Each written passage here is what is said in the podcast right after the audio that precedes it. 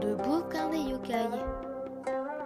Épisode 7, saison 1, Noupepo, le tas de chair flasque.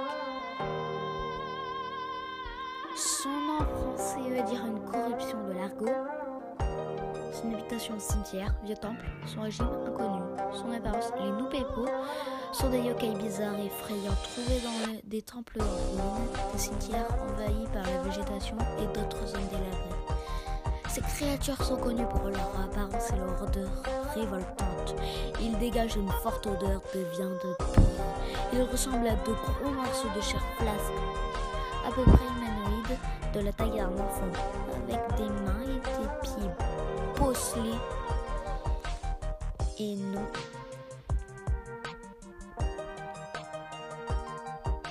et non développés et des traits du visage vaguement discernables. Les Nupepo sont des yokai très rares. Il n'y a que quelques observations enregistrées, même si leur forme grotesque est bien connue. Les récits décrivent généralement des seigneurs envoyant des hôtes de guerriers pour chasser la créature hors d'un château ou d'un temple, seulement pour la faire dépasser les gardes et s'échapper, provoquant l'évanouissement de certains d'entre eux à cause de son odeur. Bien qu'ils soient passifs et non agressifs, ils peuvent se déplacer rapidement et sont notoirement difficiles à attraper.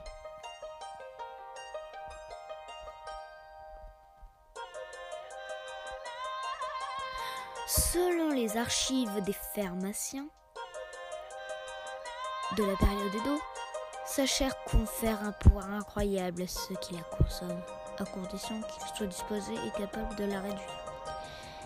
Et elle peut également être transformée en un médicament puissant aux excellentes propriétés curatives. L'origine, les origines des nous, Nupepo sont mystérieuses. On pense qu'ils sont parents-nés d'une opérable. Certains chercheurs suggèrent que le Nupepo en fait être des transformations bâclées de yokai inexpérimentés qui changent de forme, comme un Mujina ou un Tanuki. L'origine de leur nom est également mystérieuse.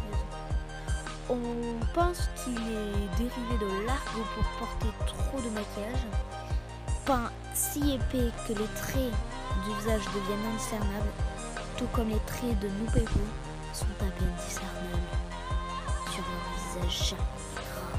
J'espère que cet épisode de Bouquin des Yokai vous aura plu et on se retrouve pour d'autres histoires de ce genre.